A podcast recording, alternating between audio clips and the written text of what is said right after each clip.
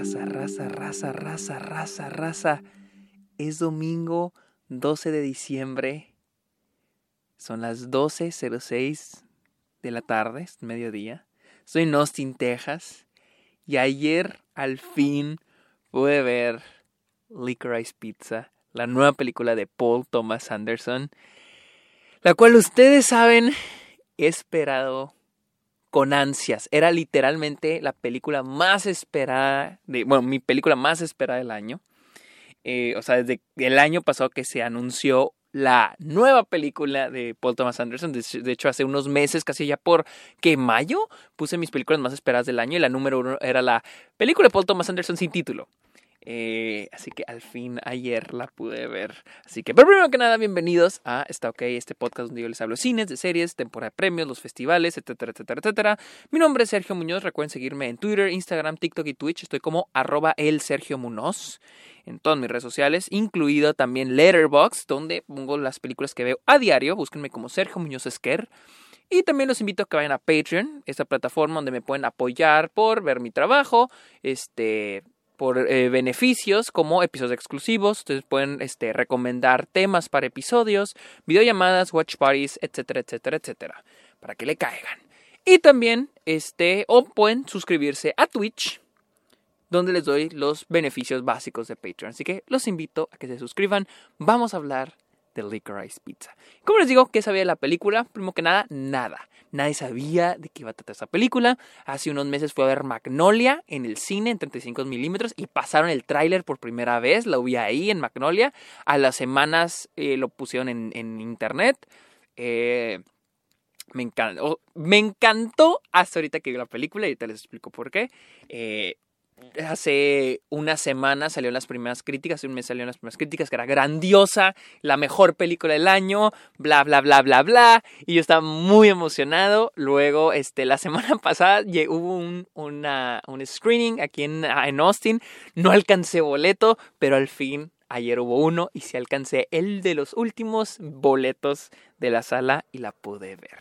Así que vamos a hablar de Licorice Pizza es tan buena como la gente cree. Digo, perdón, como la gente dice que es. La verdad sí, sí está bien chingona. Paul Thomas Anderson, como siempre, no decepciona. Es increíble, la verdad, está muy chingona. Está muy, muy, muy, muy chingona. Les voy a decir de, qué trata la película. La película es, este, protagonizada por esta Alana Haim, la cantante, eh, y Cooper Hoffman, el hijo de Philip Seymour Hoffman interpretando a Gary. Alana Haim, su personaje, igual se llama igual que ella, Alana. Y es esta historia entre dos de estos personajes, esta historia como de amor, vamos a decir, esta historia de amor de estos dos personajes que se conocen. Eh, a, Gary le gusta a Alana, le empieza a tirar la onda y empieza a escalar un poco la historia de amor. Hay un pero en esta relación y es de que ella tiene 25 y él tiene 15. Entonces, toda la película vamos a ir viendo esa progresión, esa relación. No hay una progresión, pero hay, un, hay una relación ahí que avanza, se retrasa y es lo que más me encantó de la película, el guion. El guion es asombroso, porque hay algo que hay una regla no escrita en, el, en la escritura de guiones y es aprender las reglas para romperlas. Y Paul Thomas Anderson rompe las reglas. Esta película, eh, incluso antes, antes de, que iniciara la película, este, te lo recuerdan las películas que inspiraron a Licorice Pizza. Y entre ellas está American Graffiti, Daisy Confused, la de este Richmond High, todas estas películas de güeyes de, ambientadas en los 70 de güeyes este, andando ahí por la ciudad, valiendo verga, fumando mota. O sea, e, esas son las películas que inspiraron Licorice Pizza. Y Licorice Pizza es un poco de eso. Es una película sobre. Pero, pero es centrada en una historia de amor. ¿Sí? Una historia de amor, combinación amistad. Y es de que son varias historias. No es una antología. No está mostrada como capítulo 1, capítulo 2, claro que no. Pero está mostrada como. No hay una progresión estructural como suele ser el, guion estándar, de que es una cosa y va a otra y luego a otra y luego a otra y hay un arco.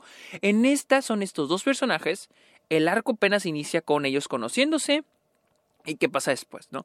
Y de ahí vamos brincando diferentes aventuras que les van a ir sucediendo.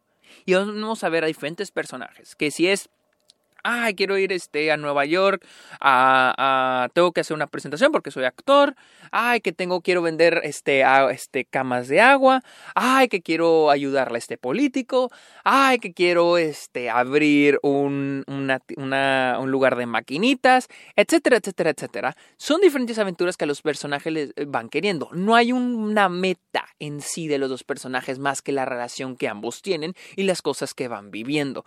Y a mí me encantó, me encantó mucho. Y es, y es como que al inicio se batalla un poquito para acostumbrarte, seguir qué es lo que está pasando, que el cerebro vaya diciendo, verga, pero ¿qué, qué, quieren los personajes? ¿A dónde van? Porque al final del día los personajes van viviendo estas aventuras. Y siento yo que esta película es más como que aventuras que le ocurrieron a Paul Thomas Anderson. Eh, le decía a Luisa, siento que así como Once Upon a Time in Hollywood es de Quentin Tarantino, Roma es de, de Alfonso Cuarón, Belfast de Kenneth Barham, e incluso Mank de David Fincher, que son películas que ellos hicieron que son un poco diferentes a lo que han hecho anteriormente es lo mismo con Paul Thomas Anderson. Es una película que yo siento que es muy personal para él. Siento mucho que es muy de su infancia. De hecho, es basado en algo que a él le pasó. Él está enamorado de su maestra, la cual es la mamá de Alana Jaime en la vida real.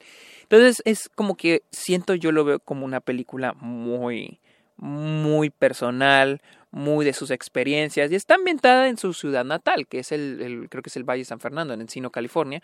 Y la verdad es grandiosa. Las actuaciones las actuaciones, veníamos diciendo, Luisa me decía que lo que las actuaciones que le faltan a West Side Story las tiene esta película. Las actuaciones son increíbles. Los dos protagonistas, Alana Haim, wow, ella es, es increíble. Y Cooper Hoffman también. Ambos son increíbles, tienen un chingo de química. Y te digo un chingo de química porque no es como, oh, pareja romántica, sino que también ves como que la amistad entre ellos. Y lo que me gusta mucho los personajes es que son personajes imperfectos. No te van a decir de que, ah, se prometen el amor. No, son jóvenes que de repente están enamorados, de repente no lo están, de repente les gusta otra persona y, y, y nunca los puedes odiar. O sea, te caen bien y entiendes que son jóvenes y toman malas, buenas decisiones, malas decisiones. A veces sus emociones son diferentes, a veces cambian. Y se me hace muy, pues muy real. Y a mí me encantó, me encantó. Y ellos le ponen mucho jugo. Las, la química entre ellos dos es muy buena. Y como les digo, no solo en el aspecto romántico, pero también en el aspecto de amistad. Todo el, el elenco secundario, que los hermanos, el hermano de este de Gary, las hermanas de Alana Haim, que también las de la Berral son, están aquí, la banda Haim, este, y todos actúan muy bien. Eh, ¿Qué más, qué más, qué más? Creo yo que mi problema con la película es algo que no está en la película. Mi problema es el tráiler. Ese tráiler, que yo pienso es un muy buen tráiler por sí solo, pero el tráiler vende una película muy diferente. Por eso yo tardé en acostumbrarme a la película, porque el tráiler te vende algo totalmente distinto, uno, y dos, el tráiler te vende que sale Benny Safdie, que sale Bradley Cooper, que sale esta Maya Rudolph, que sale este Tom White, Sean Penn, y sí salen, pero son cameos. Y era algo, es, es algo que a mí me hubiera gustado descubrir en la película. O sea, porque tienen una dos escenas y se acabó. Lo cual no está mal. Lo cual no está mal. El problema era, lo que estaba mal era mi cerebro iba mentalizado a que ellos iban a tener más tiempo en pantalla. Eh, sé que Bradley Cooper iba a tener dos, tres escenas porque lo leí. Pero mucha gente lo consideraba, ah, no mames, él puede, él, este puede ser su Oscar para actor de reparto. Hasta que vio la película, no mames, tiene nomás dos escenas. Y creo yo que ese, ese fue mi problema. Y les digo, no le bajo punto, no le quito, no, le, no es algo negativo para la película en sí, pero dense cuenta que lo que ven en el tráiler es muy distinto a lo que van a ver la película. Y más cuando se trata de los actores secundarios, porque los actores, los actores secundarios que plantea el tráiler, ni siquiera los pondrá como actores secundarios en la película. Son, son cameos, literal, son cameos que a mí me hubiera gustado descubrir en la película. Porque son cameos, no son actores secundarios. Y son muy buenos, pero son algo que me ha, gustado descubrir mientras la veía, no con el tráiler. Eh, de ahí en fuera, eh, aspectos técnicos, diseño de producción, muy bueno. Estoy sorprendido de cómo, porque sé que la película la hicieron durante la pandemia. Soy, eh, siento que fue más fácil por el hecho de que tienes las calles más libres, eh, tienes más espacio, tienes menos gente, pero yo aún así estoy este, asombrado del diseño de producción de la película. El vestuario está bien, la fotografía es muy buena, la, fotografía, es excelente.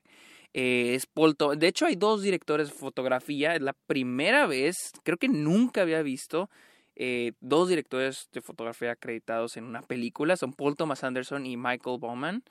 Eh, estoy, estoy viendo si la película la filmaron en film. Pero el trabajo de cámara es muy, muy, muy bueno, ya sea en interiores, ya sea en exteriores. A mí eh, la fotografía se me hizo muy, muy, muy, muy, muy chingona. La iluminación en interiores se me hace muy padre. Y los exteriores siento que los utiliza muy bien, más cuando se trata, más cuando están bien combinados con el diseño de producción. Siento que la fotografía es muy buena. La edición, ni se diga, Paul Thomas Anderson en el término de edición siempre es buenísimo para contar todas las historias, para contar, pues no hay, les digo, no hay arcos, no hay arcos narrativos en esta película, que era por lo cual empecé este episodio diciendo, Paul Thomas Anderson rompe con las reglas del guion y en este caso lo logra, logra hacer algo muy bueno, aquí no hay, les digo, no hay arcos, pero en términos de edición la película es muy buena, cumple, cumple de una forma muy, muy, muy, muy chingona. Este, si, del, si es mi película favorita del año, no lo sé, todavía no lo sé.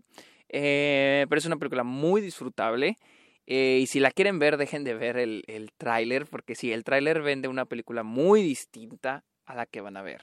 Y para que se vayan olvidando de quiénes son los, los entre comillas, secundarios que plantea el tráiler, porque créanme, ninguno de esos es secundario. Son simples cameos que pueden disfrutarse mejor sin saber que van a estar ahí. Ah, los protagonistas, ya les dije, son excelentes. Espero que esta película sí llegue a los Oscars, lo cual al parecer las predicciones dicen que sí va a llegar. Espero que Paul Thomas Anderson se lleve el Oscar a guion, porque les digo, el guion es, es excelente. Los diálogos son muy buenos. Ustedes saben que no soy alguien que diga, ay, qué buenos diálogos, pero en esta pues sí son muy buenos, la verdad. se me hacen muy bien planteados, este, hablan mucho de los personajes. Eh, me gusta cuando los guiones, cuando los diálogos nos dicen quiénes son los personajes. Sí, hay un momento al inicio donde se plantea que el personaje de Alana repite las cosas y el modo en que lo plantea está muy padre, es muy gracioso. Y eso es lo que hace la película, plantearnos quiénes son estos personajes a través del modo en que hablan, las cosas que dicen. Y siento que es algo muy inteligente del guion, además de cómo va a contar la cosa. Eh, las controversias que andan diciendo por ahí la primera, el, gap, el espacio de edad, porque él tiene 15, ya tiene 25. Ah, no lo veo. No lo veo tan. No lo veo problemático. Eh, les voy a decir por qué. Porque siento que esta película habla. Pues habla de algo que es real, ¿no? Un chico de 15 que se enamora de alguien mayor. Eh, aparte de que siento que la película no está tan romantizada es mucho, se enfoca mucho en la amistad, en sus aventuras. Eh, no es una película que romantice la, la historia de ellos. a veces son, a veces son, a, veces se gustan, a veces son amigos, a veces se disgustan, a veces son nada más este compañeros de business partners, son compañeros de negocio, este, y va cambiando, y es lo que lo hace muy padre. Eh, la otra, hay una escena donde alguien imita hablar como una persona asiática. Mm, sí fue algo incómodo de ver, este, porque fue como que, ok, están poniendo al personaje, al personaje que lo hace como un idiota, entonces, pero, ah, pero no sé si, o sea, me plantean al güey que lo hace como un idiota, pero era difícil saber si, si el punto era reírme con él o reírme de él. Y no y como que lo, me saca mucho de la película porque no siento que fuera como que algo necesario. Fue algo que sí me sacó mucho de ese, ese, ese momento. No va a justificar decir de que no, es que Paul Thomas Anderson no se equivoca, pero a este sí fue un momento que a mí sí me sintió incómodo. Y puede dividir a muchos, pero no, no me arruina, no me arruina la película. La película es muy buena, este, es algo que es una película que no quieres que se acabe, que quieres que siga, que siga, que siga y ver más cosas que les pasen, porque todo lo que les va pasando son cosas muy distintas. A veces son coincidencias, aquellos que han visto las películas de Paul Thomas Anderson, que a veces hay cosas que son pura coincidencia. Eh, está muy, muy, muy padre. Así que bueno, esta fue mi opinión de Licorice Pizza. Síganme en mis redes sociales, síganme en Letterboxd, vayan a Patreon a apoyarme y cuando tengan Licorice Pizza en el cine más cercano, aprovechen y vayan a verla que está muy chingona. Así que amigos, amichos, amigos, muchas gracias por escuchar este episodio. Está ok. Pórtense bien. Bye.